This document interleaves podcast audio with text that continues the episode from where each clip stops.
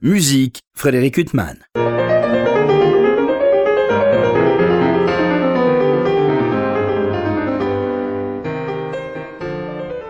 Bonjour Frédéric Huttman au micro, j'ai le plaisir de vous retrouver pour un nouvel entretien. Aujourd'hui j'ai l'immense plaisir de recevoir Raphaël Pidou. Bonjour. Bonjour. Raphaël. Alors euh, je vous ai reçu à plusieurs occasions, on a parlé beaucoup du trio Wanderer, de l'art du trio. Aujourd'hui il en sera certainement question parce que ça me semble inévitable quand on vous reçoit, au risque peut-être de d'être redondant, euh, mais je crois que c'est tellement pas. inépuisable que je vois pas pourquoi on se priverait de ce sujet. Exactement, c'est comme les chefs-d'œuvre, on, on- on ne s'en lasse jamais. Et mais là, on va parler d'un tout autre projet. Alors, comment on dit Cello 8, euh, Cello 8, euh, C'est comme vous voulez, du moment qu'on parle de nous, euh, tout va bien. violoncelle. Alors, c'est un disque qui vient de paraître pour le label Mirare. Et puis, dans la foulée, il y a plein de concerts qui sont organisés, notamment, bien sûr, aux Folles Journées de Nantes. Ce disque s'appelle Ode à la nuit. Il y a quelques années, il était sorti un disque euh, aussi de d'octuor de violoncelle, euh, avec un tout autre répertoire, euh, bien sûr. Et ça s'appelait, l'ensemble avait un nom tout différent. C'était les violoncelles français, exactement, avec mes collègues de, de, de- de ma génération, on va dire, de, François Salk à Xavier Philips, en passant par mes collègues violoncelles solo d'orchestre parisien, Nadine Pierre, Emmanuel Goguet, et j'en passe et des meilleurs. Et puis, il y avait aussi mon père qui avait réalisé un, un certain nombre de transcriptions.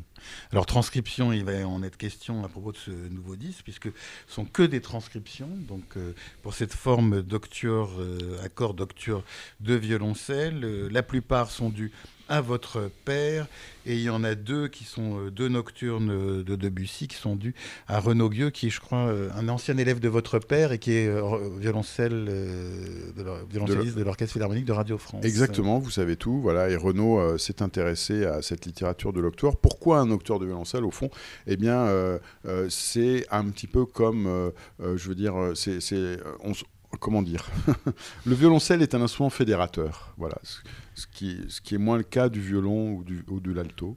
Et puis euh, là, le gros avantage du violoncelle, c'est que on peut le décliner sur quatre octaves. C'est-à-dire que grâce à la virtuosité toujours flamboyante et inventive du violoncelle, eh bien, on, sait jouer dans l'aigu, dans l'extrême aigu. On l'a vu avec euh, la carrière de Rostropovitch qui a pu ouvrir les portes du, vraiment du, violoncelle sauvage et du violoncelle euh, dans le suraigu, avec les créations de Dutilleux et, d'autres. Et puis, ben, depuis finalement, ce, répertoire, ce, ce violoncelle sur, à l'aise sur quatre octaves, effectivement, peut se décliner en, en plein de répertoires, dont l'octuor, double quatuor, donc possibilité symphonique, possibilité vocale, opéra. Donc euh, effectivement, mon père qui adore transcrire depuis euh, euh, plusieurs dizaines d'années euh, se régale. Oui, justement, votre père a écrit le texte qui accompagne ce disque. Il dit, alors il n'a pas appris à transcrire, ça lui est venu tout seul par goût. On lui avait demandé en 91 euh, une première transcription et il s'est pris de passion pour ça. Mais vous savez, j'en parlais récemment avec Jean-Jacques Kantorov, qui est un, un grand violoniste et maintenant un grand chef d'orchestre, qui me disait lui-même, tu sais, j'ai vu Danny Barenboim commencer la direction, il avait pris euh, zéro cours ou peut-être 30 minutes de cours, et je pense que c'est la transcription, c'est un peu comme être chef, en fait. Du moment qu'on est musicien, euh, tout, tout, tout va bien euh, par la suite. Alors, vous parlez de Jean-Jacques Kantorov, inévitablement on pense filiation, puisqu'on pense à Alexandre Kantorov. Vous, on parle de votre père, euh, Roland Pidou, immense violoncelliste, vous de même. Et puis euh, euh, vous avez un fils euh, qui est un merveilleux oboïste. Alors, je n'ai pas- ces lignées de musiciens. Oui, écoutez, c'est le hasard, vous savez, mais on, on est heureux quand, quand au fond, on a, on a su accueillir tout ça. Et moi-même, j'ai demandé à faire du violoncelle, hein, j'ai pas du tout souhaité... Parce que c'est pas évident, excusez-moi de vous interrompre, de faire le même instrument que son père. ou Non, mais. Moi, pour des raisons personnelles, en fait, j'ai voulu faire du violoncelle. C'était peut-être aussi un moyen de, de voir mon père plus souvent, peut-être. Mais c'est vrai qu'il a été mon premier pro- professeur pendant 3-4 ans. Il m'a appris le violoncelle et je suis son seul élève qu'il a, qu'il a débuté, au fond. Puisqu'après, évidemment, il a été professeur au Conservatoire de Paris. Et, euh, mais euh, voilà, et puis mon, mes enfants, parce que je n'ai pas qu'un fils, j'ai un, un- un fils aîné euh, qui, qui est maintenant timbalier solo de, le- du Teatro della Scala à Milan. Ah Et oui, j'en- suis très fier depuis l'année dernière seulement, du haut de de ses 28 ans.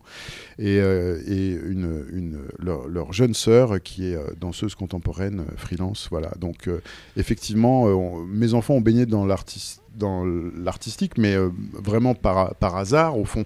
Je, je, crois que Gabriel, il le dit dans son texte de son magnifique disque, et parfois avec, dans ses interviews, il dit, mais je, je comprends pas, euh, je, je, croyais que tout le monde faisait de la musique quand j'avais 5 ans. Et je me suis aperçu après que, bah non, en fait, c'était pas le cas. en tout cas, ça, ça donne effectivement une belle une belle euh, lignée, c'est étonnant. Ça me fait penser à cette réflexion de Kurt Douglas dans ses mémoires qui dit que quand il est, euh, à un moment il est dans la rue euh, et puis il y a une, une, très belle femme qui le regarde et puis il est, et puis il est tout flatté et puis elle vient le voir et lui dit mais vous êtes le père de Michael Douglas et là son, sa prétention en a été un peu rabattue. Donc c'est magnifique c'est ligné de de musiciens. Et alors... on, joue, euh, on joue à, avec les trois générations sur scène, voilà. Bientôt, là, dans un, un concert magnifique au Palais Contarini à, à Venise, on, on, sera les trois générations sur scène. Ah, vous n'allez pas chanter à la Scala de Milan avec votre fils Non, euh... ça, non, chanter euh, avec le violoncelle, mais pas, pas avec ma voix. Alors justement, de la voix, il en est beaucoup question dans ce disque Ode à la nuit qui vient de paraître pour le label Mirare, puisque pour l'essentiel, c'est un répertoire destiné au chant. Il y a des leaders de Brahms. Euh, y a, ça s'ouvre par un air célèbre des pêcheurs de perles de, Bizet. Euh, il y a une œuvre plus inattendue d'Augusta Holmes qui est très très belle qui est la deuxième œuvre. Ça, qui a pensé euh... Alors ça, c'est mon père qui a par hasard euh, écouté euh, cette œuvre de Augusta Holmes, un, lead en fait, un air d'un poème symphonique ou, je ne sais quoi. Et je crois qu'elle elle est dans la lignée de César Franck. Enfin, c'est un personnage qui était euh, incroyable dans, dans, dans, son époque. Alors vous jouez dans ce disque aux côtés de sept autres euh, violoncellistes qui pour la plupart sont vos élèves ou d'anciens élèves. Euh... Oui, exactement, mais pas, mais pas que. Hein. Mais par contre, ce sont des élèves à qui on prête des instruments pour euh, à, la hauteur de leur talent et pour euh, développer leur carrière. Et vient, vient de s'ajouter à cette association talent de violoncelle qui prête euh, des instruments, c'est son cœur de métier, et bien ce projet d'Octuor qui est mécéné par un, de nos grands mécènes, Joël Rousseau, qui est euh, une personne avec un cœur euh, gros comme ça et qui, euh, qui a, a, tout de suite adhéré à cette idée, au fond, de, de, de former, euh, comme vous savez, les entreprises qui, qui incubent, enfin les, les, incubateurs, là, je sais pas comment ça s'appelle. Oui, enfin, qui, qui investissent dans les startups. Dans les startups, voilà. Et en fait, on est une, c'est une petite startup qui, on, on, on procure aux jeunes, euh, ben, au, au fond, euh, le, leur premier concert, leur première aventure musicale, je veux dire, dans le monde des pros. Hein, et puis ce disque aussi est, est le résultat de. C'était pour la plupart leur premier disque. Et je dois dire que c'est assez émouvant de les voir euh, finalement euh, à l'aise comme un poisson dans l'eau, on va dire, euh, dans ce répertoire. Qui est aussi qu'on inaugure, puisque une transcription, elle, reste fraîche, avec une mélodie qu'on connaît, bien sûr, mais, au fond, c'est la première fois qu'on les, qu'on les joue. Aucun, elle n'est pas dans le, dans le sillage des violoncellistes encore. Et ce sont vraiment des très belles œuvres, de très belles euh, transcriptions. Et comment ça se fait justement que vous disiez qu'un nocturne de violon, par exemple, ou un nocturne d'alto, ça n'irait pas du tout euh... bah, Je pense que c'est une, une, histoire de tessiture, comme je vous disais. Hein. Le, le, violoncelle couvre toute la tessiture, euh, soprano, alto, ténor, basse, on va dire. Hein, voilà.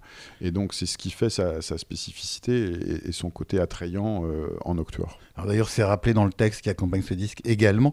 La seule œuvre qui existait euh, préalablement pour cette euh, formation, avant toute cette transcription, c'est cette célèbre Bachianas Basilianas de Villa-Lobos. Mais sinon, on a beau chercher, euh, c'est difficile d'en trouver. Oui, exactement. Mais il y, en a d'autres. Et puis, il y a plein de compositeurs euh, actuels qui ont composé pour l'Octuor, parce que c'est, comme je vous dis, une, formation très attrayante, un peu comme le quatuor à cordes, au fond, euh, un peu moins pour le trio avec piano. Mais voilà, mais c'est vrai que c'est assez jouissif. et puis, je vous dis, le, public, même pas forcément euh, habitué à la, à la, au répertoire classique, euh, euh, eh bien, le, le violoncelle, ça, ça, lui fait quelque chose, en fait. Hein. C'est vraiment... Euh, le, je, je, pense que le violoncelle peut, peut toucher l'âme humaine euh, rapidement. Ouais, c'est impressionnant, à part ça, pour un public même qui n'est pas habitué, ou habitué de voir arriver sur scène 8 violoncellistes, il y a un côté très spectaculaire aussi. Exactement, puis surtout de voir des jeunes comme ça qui, qui, qui sont, comment dire euh, qui, sont, qui sont lâchés. Vous savez, j'ai revu un, spectacle du Cirque du Soleil l'autre jour et, je, me suis aperçu de la prise de risque. Alors évidemment, c'est une prise de risque, mais elle est mesurée, c'est-à-dire qu'il y a du travail derrière tout ça. Et, au fond, moi, c'est ce que j'aime moi-même en proposant ce projet-là, que ce soit un projet euh, professionnel, donc un disque professionnel, c'est-à-dire que c'est c'est pas parce que c'est des jeunes et que, c'est moins bien, non, c'est l'inverse, c'est un, un, résultat artistique incroyable, et en plus de ça, ce sont des jeunes et qui manquaient enfin qui n'avaient pas d'expérience, mais on n'a pas l'impression qu'ils en manquent non plus. Vous voyez, et, je suis assez surpris en fait par le résultat. Et en fait, je trouve que ça nous rafraîchit nous, les anciens. Euh, et c'est ça qui est très beau en fait, tout simplement. ça demande, mais ça demande beaucoup de travail et de rigueur. Oui, parce qu'on voit toujours l'enseignement euh, du côté de ce que le professeur transmet, mais on ne voit pas ça de l'autre côté, c'est-à-dire ce que les étudiants vous transmettent à vous, euh, Raphaël Pidot. exactement, exactement. Et, au fond, euh, c'est, c'est, on, ne peut pas le, on peut pas le voir non plus. et là, c'est seulement quand je partage la scène avec eux et que je leur fais totalement confiance qu'ils vont sortir le meilleur d'eux-mêmes. Et, je pense que ça, c'est vraiment important parce que on n'a jamais aussi bien enseigner les choses maintenant, avec euh, les outils pédagogiques, avec toute la réflexion derrière intellectuelle, etc. Mais rien ne remplacera l'échange et euh, le, la transmission orale, le one-to-one, etc. Parce que ça, je pense que c'est l'essence même de la transmission dans l'art. J'en parlais récemment avec un peintre qui enseigne aux arts décoratifs, et il me disait, la forme, la forme, la forme. Je dis à mes étudiants toute la journée, la forme. Quand vous dessinez une cuisse, un bras, euh, un pont, il doit tout de suite y avoir le, trait, la puissance de, ce que vous, de ce que vous dessinez dans, le trait de crayon. Et, au fond, nous, c'est pareil. Le travail de l'archet, c'est, c'est, pas seulement euh, lire quelque chose et le, transcrire, c'est, c'est, euh, c'est, c'est, vraiment un travail de mais comme, comme en cuisine, en fait. Je pense que le travail de la pâte, la pâte à tarte, la pâte sablée, la pâte brisée, c'est nous, euh, enfin, quand on travaille notre son, c'est ça. C'est 4 heures de travail, c'est épuisant même. Et je leur dis à mes enfants, à mes enfants, pardon, à mes élèves, je, leur, je leur dis, non, non, non, parce que c'est pas du tout comme mes enfants. Non, non, non, non, oh là là, attention. Euh, je, je, je, leur dis, mais ça, ça doit, c'est épuisant de travailler c'est épuisant de travailler parce que on doit être toujours. Il n'y a, pas un son de travail et un son de concert. Il y a un son, point. C'est-à-dire que quand vous, quand vous travaillez, vous devez être dans les, dans le, vous devez être dans le, dans l'émotion de, la, de la musique, la beauté de son du violoncelle, euh, ce, que, le compositeur a voulu dire. Voilà, il n'y a pas un travail rébarbatif. Quand on est petit, éventuellement, on peut euh, tirer l'archer comme une machine et, euh, faire ce qu'on ce qu'on nous dit de faire dans la méthode. Mais après, heureusement, il faut, il faut s'en éloigner de ça, parce que sinon, on jouerait comme des machines. Mais vous parlez justement de la distinction entre la répétition et le, concert. Enfin, justement, vous dites ce travail acharné dans les deux. Mais c'est aussi parce c'est le résultat de vos 30 et quelques années au sein du trio Wanderer aussi. Euh, bien sûr. Des milliers d'heures passées au sein du trio. Euh. Oui, et puis c'est la vie au fond. C'est voir que euh, à 20 ans, on peut, on, peut être, on peut être blasé, on peut se dire oh là là là là, ça va être épouvantable.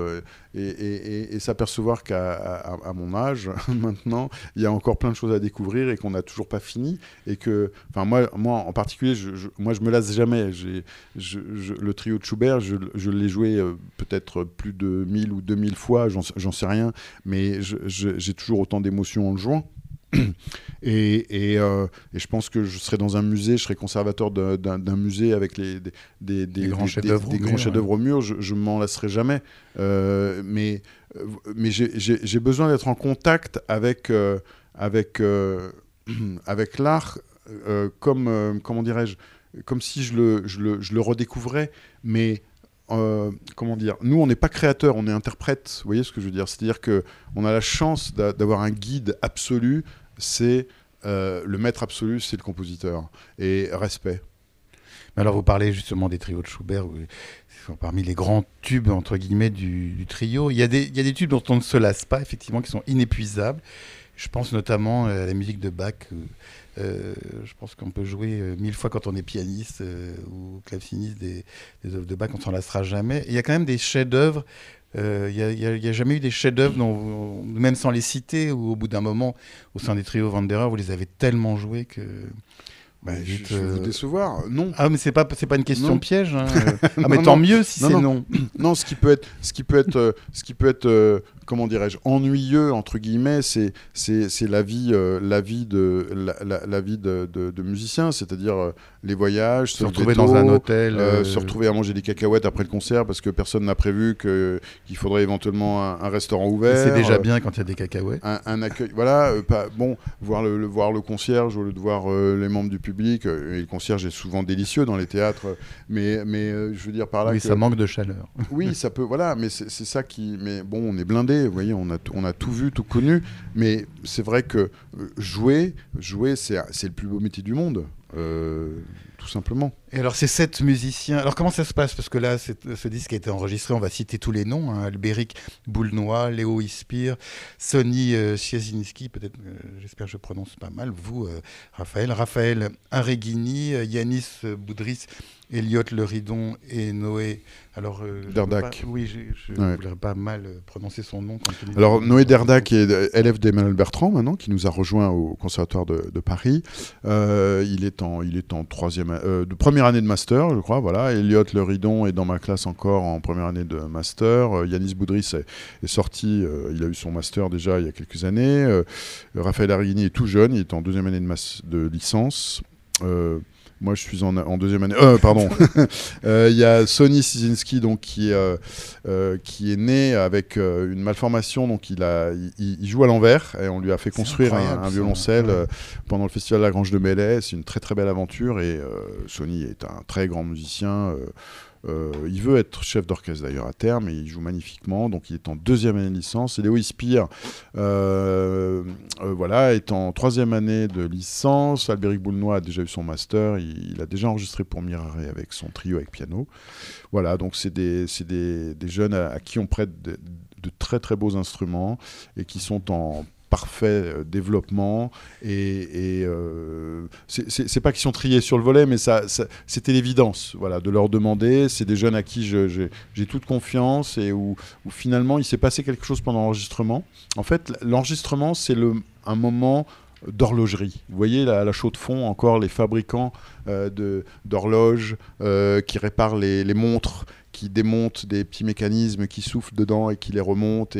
Et, ma foi, les heures ne sont pas comptées. Et eh ben, cette séance d'enregistrement, pendant quatre jours, à Salle Colonne, avec Cécile Lenoir et mon père comme euh, euh, co-direction musicale, eh bien, on a passé notre temps à, en fait, euh, essayer de, sublimer tout ça et d'arriver à un résultat incroyable dans l'homogénéité même des timbres c'est pas facile parce que forcément, moi, j'ai une voix placée, j'ai un son euh, qui est déjà, euh, on va dire, euh, qui a maturé, etc., et qui a plusieurs années de voilà d'expérience. Bon, avec même le vibrato, ça. Et les, et les, jeunes, en fait, ont gobé tout ça et on est arrivé à une osmose quasi parfaite. Et en même temps, chacun a son, à sa personnalité. Et c'est ça qui est très beau, en fait, dans la, le partage, musique de chambre, orchestre. On est au carrefour, de, avec un octueur, de, de, et dans ce répertoire-là, on est au carrefour de la musique de chambre, de l'orchestral et du soliste.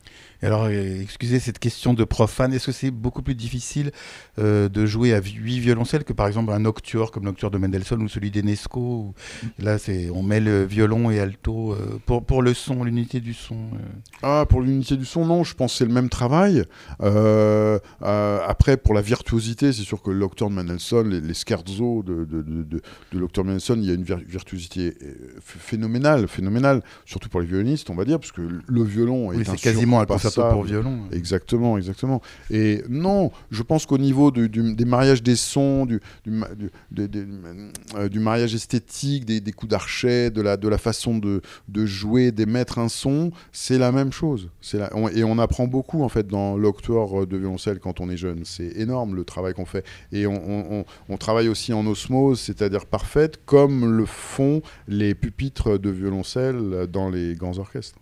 Et alors, ces sept euh, jeunes violoncellistes euh, aux côtés duquel, desquels vous jouez sur ce disque, qui se destinent euh, la musique de chambre, l'orchestre, ça dépend. Pour le moment, leurs destins ne sont pas encore bah, arrêtés. Écoutez, ils essayent de tout avaler, ce qui est déjà énorme, puisque je pense que au début de ce 21e siècle, pour être musicien complet, c'est un travail énorme. Vous savez, maintenant, c'est ce que je leur dis à tous mes élèves, il faut être à l'aise euh, dans le répertoire baroque, dans le répertoire classique, dans le répertoire romantique, l'historiquement informé, comme on dit maintenant. Et puis, il faut être aussi à l'aise dans les concertos. Vous savez que si vous jouez pas un concerto, vous pouvez même pas rentrer dans un orchestre ni enseigner dans un conservatoire. Il faut quand même être capable de jouer de son instrument.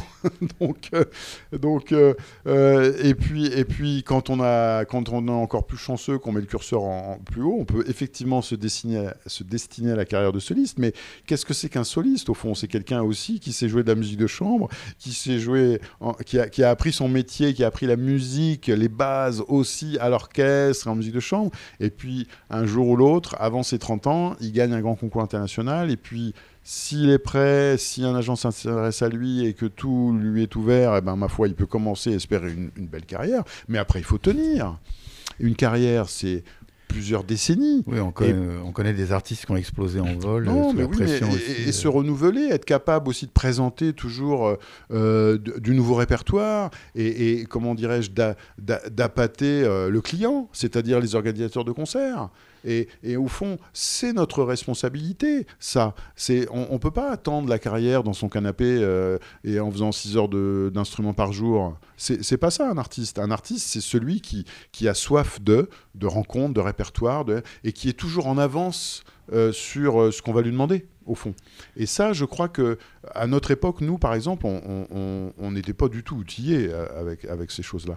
Et, je pense que maintenant, surtout avec la dérégularisation de l'organisation du spectacle, du monde du spectacle, du monde de la musique classique même, et eh bien maintenant, il faut plus que jamais être en avance sur, sur ce qu'on va vous demander, quoi, et avoir toujours une idée d'avance. Voilà.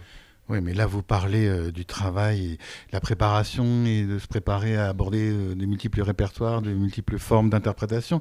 Mais bon, y a, euh, on voit certains artistes qui se débrouillent énormément sur les réseaux sociaux, d'autres, et tant mieux pour eux s'ils y parviennent. Mais on n'imagine pas des artistes de la génération présente où, où on n'imagine pas Pablo Casals aller sur Facebook pour essayer d'avoir des concerts. non, mais bien sûr, mais le, réseau social, c'est un accompagnement. Vous faites pas carrière en, en faisant du réseau social. Je veux dire, je, pense que c'est un fabuleux accompagnement et un fabuleux outil euh, pour remplir les salles, etc. etc. Le plus important, euh, c'est, comme le disait Menahem Pressler du Beaux-Arts Trio, pour un artiste, le plus important, c'est d'être réinvité. belle définition. Ben, je, je, crois que ça résume pas mal de choses, n'est-ce pas? Et moi-même, quand j'appelle un organisateur au téléphone, parce que oui, en 40 ans de carrière, on a des, atomes crochus avec certains.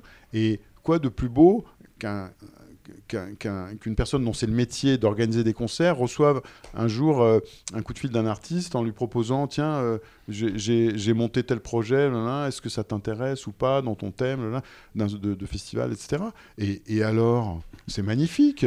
Les agents les impresarios font leur travail aussi mais c'est à nous aussi de temps en temps de, proposer des choses et puis euh, de, mettre de comment dirais-je il n'y a, a, pas de tabou quoi en fait. C'est ça fait partie aussi de notre métier voilà. Menachem Pressler, euh, qui vient de fêter ses 99 ans, euh, détour par une, icône du trio. Le trio Vanderer avait travaillé avec euh, lui. bien sûr, bien sûr. Mais c'est ça qui est fabuleux, c'est que nous, on a été en contact avec des, grands artistes qui ont 90, 100 ans, et puis on est au contact tous les jours avec la, jeune génération des 18, 20, 25 ans. C'est assez, assez impressionnant en fait de voir toute cette transmission. Mais vous savez que c'est fragile tout ça. Parce que la mauvaise interprétation des mots, euh, du style même, etc., ça, peut aller très vite. Et puis après, il y a des tournants dans les époques. Et puis ça, bah, on n'y peut rien non plus. Mais bon, voilà, vous savez, moi par exemple, Shostakovich, euh, j'ai du mauvais goût dans Shostakovich maintenant. Alors qu'on pourrait imaginer que Shostakovich, c'était avant, c'était hier, quoi. Eh ben non. Euh, donc je veux dire, après, alors qu'est-ce qu'est le mauvais goût, qu'est-ce qu'est le bon goût Vous allez me dire, bon voilà, on je, on va pas élever le débat, mais ah, vous pouvez y aller. Hein. Non, non. Moi, j'avais aucune intention. Mais, mais, mais ce que je veux dire, c'est que tout ça est fragile au fond. Le plus important, voilà, c'est un état des lieux. Moi, quand je donne des conseils d'interprétation à mes élèves, je leur dis voilà, il y a ça, il y a ça, il y a ça. Là, a priori, c'est plutôt la tradition comme ça, parce qu'à l'époque, il y avait des phrasés, il y avait des règles de base, etc., etc. Puis après, vous faites ce que vous voulez aussi. Mais c'est important euh, qu'ils sachent aussi où ils vont, quoi. Et qu'on ne peut pas non plus faire n'importe quoi avec, euh, avec euh, ce que nous a laissé les compositeurs, forcément. Et puis maintenant, un artiste joue trois ou quatre siècles de musique. Euh, du temps de Schubert, on jouait du Schubert, du temps de Bach, on jouait du Bach, comme vous l'avez dit, c'était la musique contemporaine de l'époque, c'était même la musique de variété de l'époque, on va dire, parce qu'il n'y avait pas de chansonnette, il n'y avait pas de, enfin, ou très peu, on va dire, bon. Mais, et donc ça, tout ça, ça a changé. Alors, on va revenir à ce disque CEDO 8. On n'a pas parlé de toutes les œuvres. Alors, c'est très varié. En même temps, il y a une unité justement par le son de l'octure de violoncelle. Euh, il y a Bizet, Augusta Holmes, euh, il y a ce clair de lune de Forêt, euh, il y a des leaders de Schubert, il y a beaucoup de leaders, parce qu'il y a des leaders de Brahms aussi, qui est peut-être le répertoire le moins souvent abordé. D'ailleurs, ces leaders de Brahms, ils sont absolument sublimes. Ça, c'est un choix de votre père aussi Alors non, là, c'est moi aussi. Ouais. Je, me suis un peu baladé dans la, dans la, dans la sphère du, du, du cœur, de, des voix. Et j'ai trouvé un, une, un, sublime lead de, de, euh, euh, Schubert euh, qui s'appelle le, le Wald, où ce sont les, les corps les corps d'harmonie qui répondent, enfin comme des corps de chasse on va dire, mais cela c'était des corps, des corps d'orchestre, des corps d'harmonie, qui répondent aux voix. Et, c'est un, répertoire qui me, qui me touche euh, profondément. Puis bon, mon, beau-père était, était corps solo de l'Orchestre de Paris, donc j'ai entendu beaucoup de corps dans ma, dans ma vie. Mais c'est vrai que, voilà, ce que je veux dire, c'est que tout ça, la voix, le corps, c'est l'air. C'est, euh, comment dirais-je, c'est...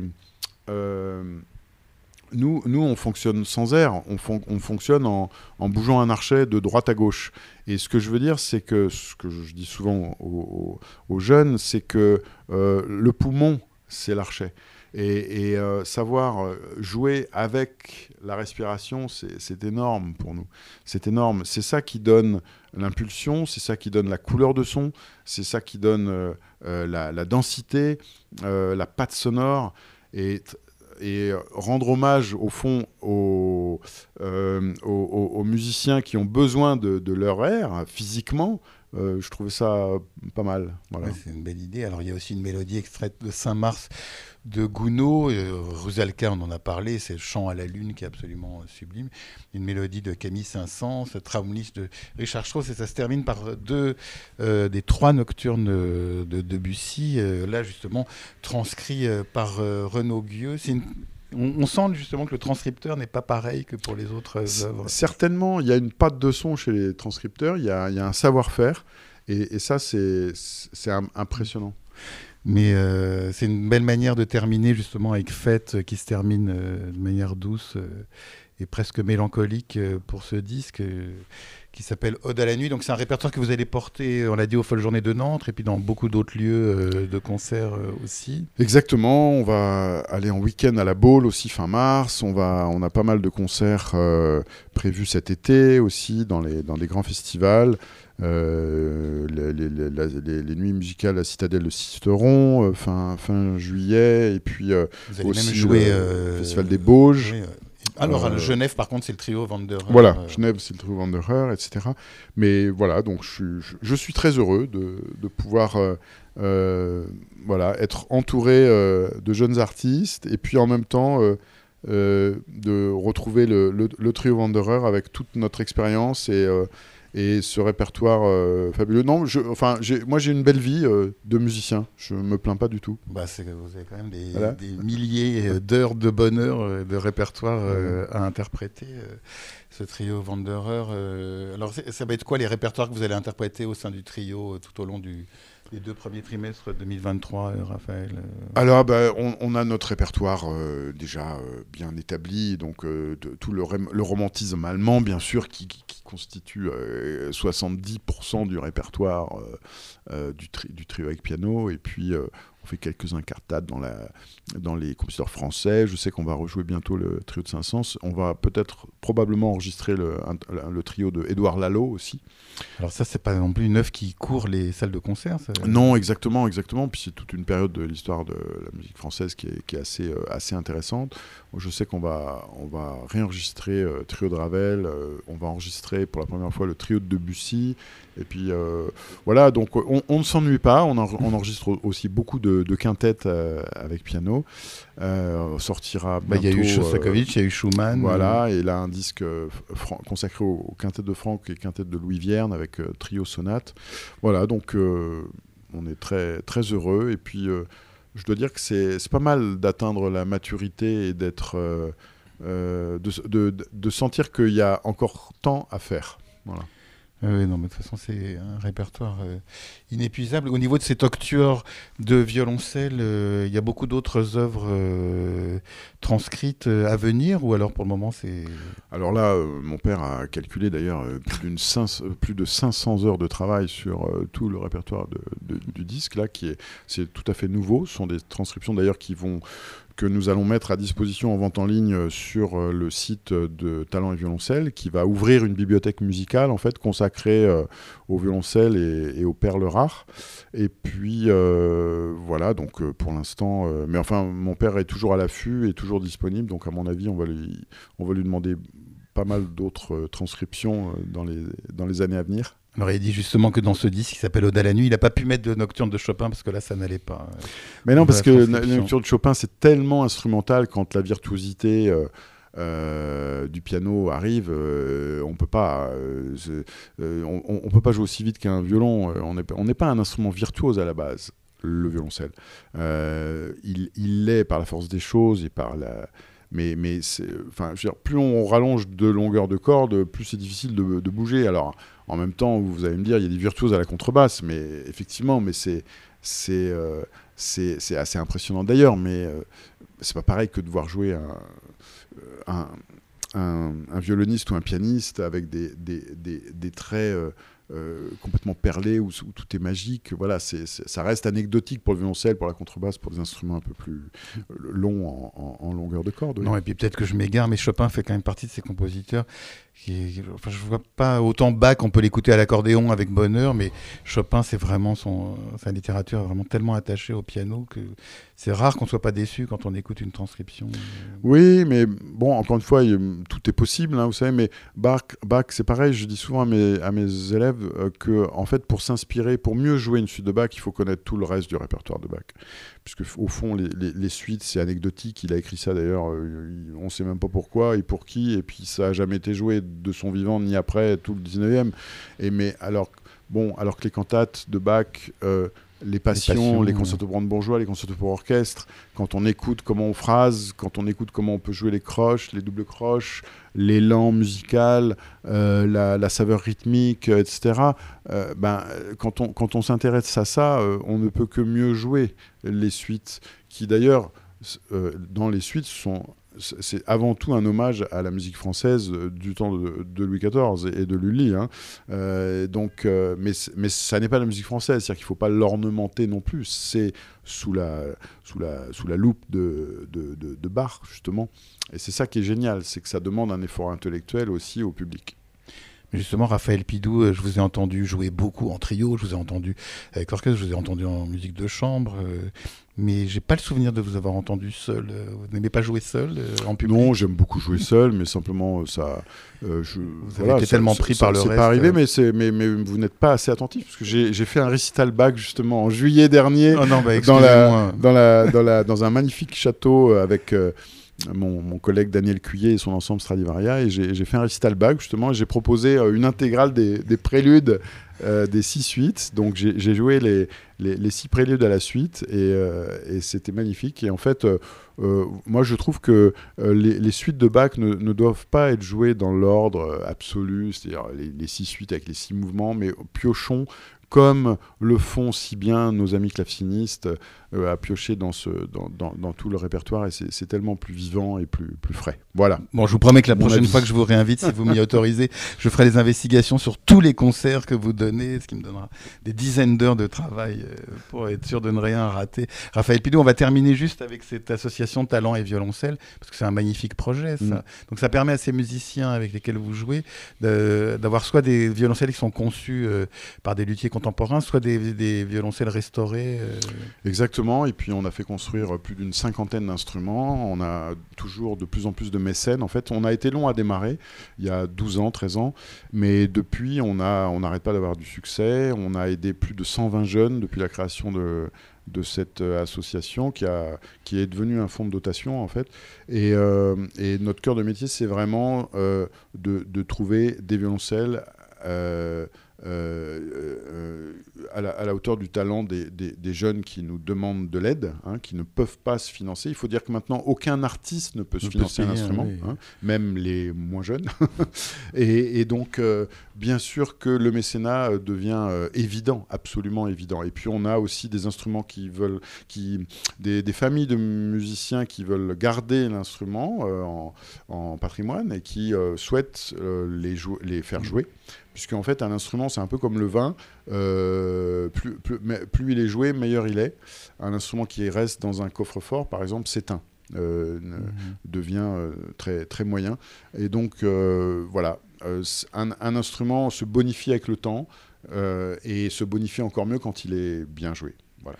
Voilà, il est merveilleux, ils sont merveilleusement bien joués, ces vieux violoncelles de ce disque cello 8, cello 8, enfin comme on veut, ou, on peut le dire dans toutes les langues. Ode à la nuit qui vient de paraître pour le label Mirare, où vous êtes Raphaël euh, Pidou aux côtés de sept euh, magnifiques euh, jeunes violoncellistes. Euh, il me reste à vous remercier infiniment d'avoir été mon invité. Merci à vous, Frédéric.